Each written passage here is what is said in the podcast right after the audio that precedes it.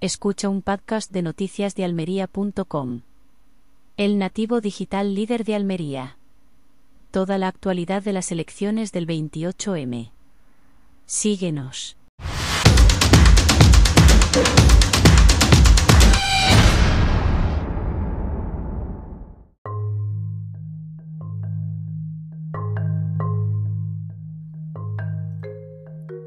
Los partidos políticos que se presentan a las elecciones municipales del 28 de mayo en Almería tienen algo en común.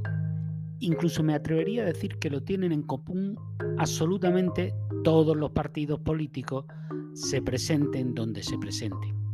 Y es que todos lo prometen todo.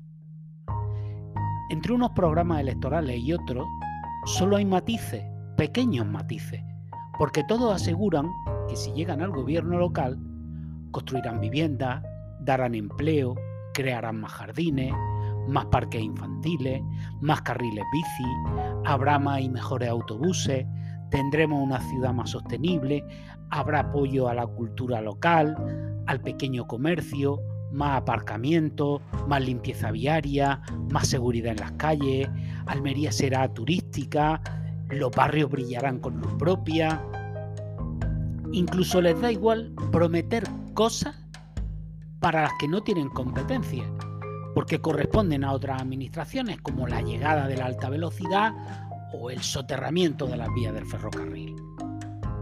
Pero les voy a contar un secreto.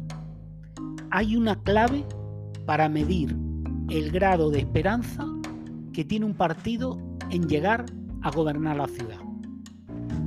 ¿Quieren saberlo? Pues es la promesa de reducir o congelar los salarios de los políticos y los asesores, así como de bajar los impuestos. Cuanto más difícil tienen gobernar, mayor es la reducción salarial para políticos y asesores que prometen, así como la reducción de estos últimos.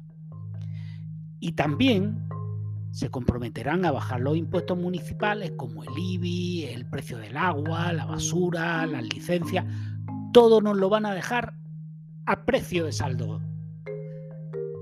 En esto, además, los partidos que se presentan por primera vez son los más divertidos. Todos aseguran que al fin hay en política personas que no son políticos profesionales. Claro, hasta que llevan cuatro años en el cargo y quieren más, siempre más. Pero eso está claro, es por nuestro bien, evidentemente. Las promesas que nos hacen los políticos son muy tentadoras, pero también muy difíciles de cumplir en la mayoría de los casos, porque lo que nunca dicen es cuánto cuesta ejecutarlas, en qué plazo y quién las pagaría, incluso si legalmente se puede hacer aquello que nos prometen. Pero si para llegar al poder tienen que pactar, no se preocupen, que el tema de los sueldos de los políticos no será una línea roja.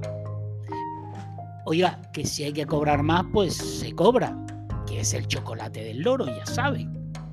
Todo sea por nuestro bien, que es imprescindible que nuestros políticos estén bien pagados, aunque la inmensa mayoría de ellos, en la vida privada, no tendría un sueldo tan abultado como lo tiene en la política.